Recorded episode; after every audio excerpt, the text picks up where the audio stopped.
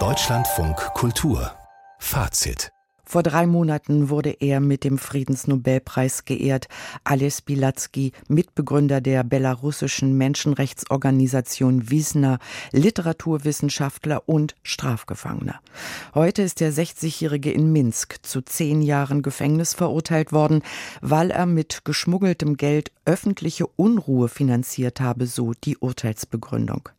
Die belarussische Philosophin Olga Sparaga ist in Wien. Sie gehörte vor zweieinhalb anderthalb Jahren zum Rat, der die großen Proteste gegen Alexander Lukaschenko koordinierte und verließ ihre Heimat nach 15 Tagen Haft. Schönen guten Abend. Guten Abend.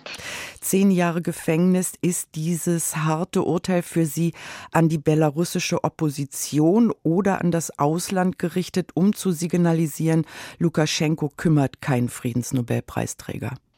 Ich denke, das sind Signale für die Gesellschaft und für die Weltgemeinschaft. Das ist natürlich ein Teil von den Schritten, die Lukaschenka ständig macht, weil die Verfolgungen von Belarusinnen gehen weiter. Jeden Tag werden die Menschen festgenommen, durchgesucht, wegen Proteste 2020, wegen der Solidarisierung mit der Ukraine was die Leute, die mit Vesna verbunden wurden, anbetrifft, so wurde Marfa Rabkova zum Beispiel Menschenrechtsaktivistin und Leiterin von Freiwillige im September 2020 für 15 Jahre Lager verurteilt. Und man erwartete natürlich, dass Lukaschenka alles Mögliche macht, um Wisna zu bestrafen. Aber die Leute, die mit Wisna immer noch verbunden bleiben, jetzt vor allem außerhalb von Belarus, sie arbeiten weiter, sie sammeln die Zeugen von Foltern, von Verfolgungen. Und dieser Kampf gegen Lukaschenka geht weiter. Und er will natürlich auch signalisieren, dass er diese aufgestandene Gesellschaft nicht akzeptiert. Das heißt, die Höhe des Urteils jetzt mit zehn Jahren überrascht Sie gar nicht?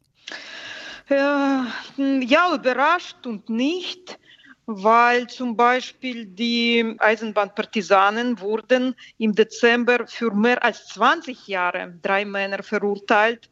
Das heißt, es geht jetzt um äh, solche riesige Fristen das ist für uns, für die Gesellschaft auch Signal, dass wir weiterkämpfen sollen für die Befreiung der politischen Gefangenen, auch diesen Widerstand in Belarus weiter unterstützen. Lukaschenka gibt bestimmte Signale, wir reagieren auf diese Signale natürlich auch. Und tragisch wird, das ist mit unseren Leiden und Mitleid verbunden, aber auch auf unser Wille, weiter gegen Lukaschenko zu kämpfen. Auf Fotos im Gerichtssaal wirkt der Friedensnobelpreisträger heute schmal und blass. Warum ist er eigentlich nicht wie Sie aus Belarus geflüchtet? Oh, weil es die ganze Reihe von Menschen gibt, wie Maria Kolesnikova auch, die die Entscheidung getroffen haben, in Belarus zu bleiben. Ich habe auch solche Freundinnen, die jetzt äh, im Untergrund auf jede mögliche Weise Widerstand leisten.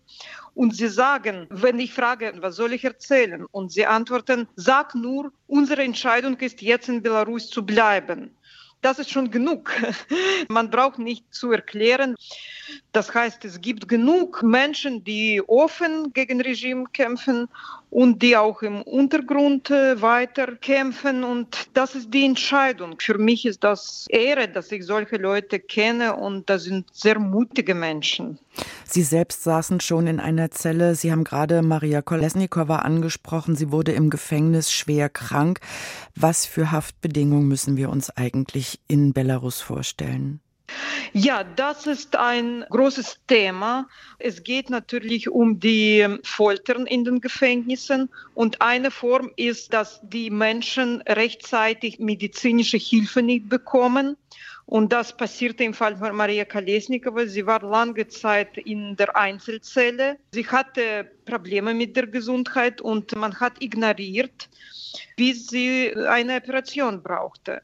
Zum Beispiel im Dezember eine Frau ist gestorben im Lager, weil sie rechtzeitig medizinische Hilfe nicht bekommen hat. Und das ist, das ist systematisch. Mindestens 1500 politische Gefangene soll es in Belarus geben. Noch in diesem Monat will die UN dazu einen Bericht vorlegen. Wir nehmen hier wahr, es gibt das Regime Lukaschenko, es gibt die Opposition, die zu weiten Teilen ins Exil fliehen musste, es gibt die, die ausharren, die, die jetzt im Gefängnis sitzen. Wie steht es denn sozusagen mit dem Rest der Gesellschaft? Wie nehmen Sie die Stimmung in Belarus über Ihre Kontakte wahr? Alles, was wir sehen, das alles zeigt, dass die Leute mit der Politik von Lukaschenko nicht einverstanden sind. Sie sind gegen, sie sind böse, sie sind noch böser geworden, weil Lukaschenko Co-Aggressor in diesem russischen Krieg gegen Ukraine ist. Und deswegen gehen die Repressionen weiter. In Belarus ist eine schwierige politische Krise. Deswegen versuchen wir aktiv zu bleiben, vor allem in der Diaspora, aber in Verbindung mit den Menschen in Belarus. Was Ihren Kampf angeht, beunruhigt es Sie eigentlich sehr, dass jetzt Dokumente geleakt wurden über eine mögliche russische Annexion von Belarus? Ähm, äh, ja, ich habe einige Expertinnen gehört äh, zu diesem Thema und es gab solche Dokumente auch früher. Man versteht natürlich, dass Russland auf verschiedene Wege jetzt äh, gegen ehemaligen sowjetischen Republiken für verschiedene Pläne entwickelt, nicht nur gegen Ukraine. Ja, wir nehmen das in Zusammenhang mit der Kriegssituation, mit den Ereignissen 2020. So haben wir wahrgenommen die Unterstützung von Putin in dieser Form. Ist der Friedensnobelpreisträger 2022 für Sie vergleichbar mit Alexei Nawalny? Ja, natürlich, das sind die wichtigsten Personen. Für mich sind natürlich, ich bin im belarussischen Kontext und irgendwie diese belarussische Heldinnen ich bin näher zu diesen Heldinnen. Was Heldinnen aus anderen Ländern anbetrifft, ich solidarisiere mich, aber so ein Mitleid und Verbindung fühle ich natürlich vor allem mit meiner Gemeinschaft. Wenn ich das ehrlich sage, ja, für mich ist Bilatsky wie Maria Kolesnikova sind eine große Persönlichkeiten sagt die belarussische Philosophin Olga Sparaga, die in Wien lehrt und lebt. Ich danke Ihnen für Ihre Zeit. Alles Gute. Ja, danke Ihnen auch.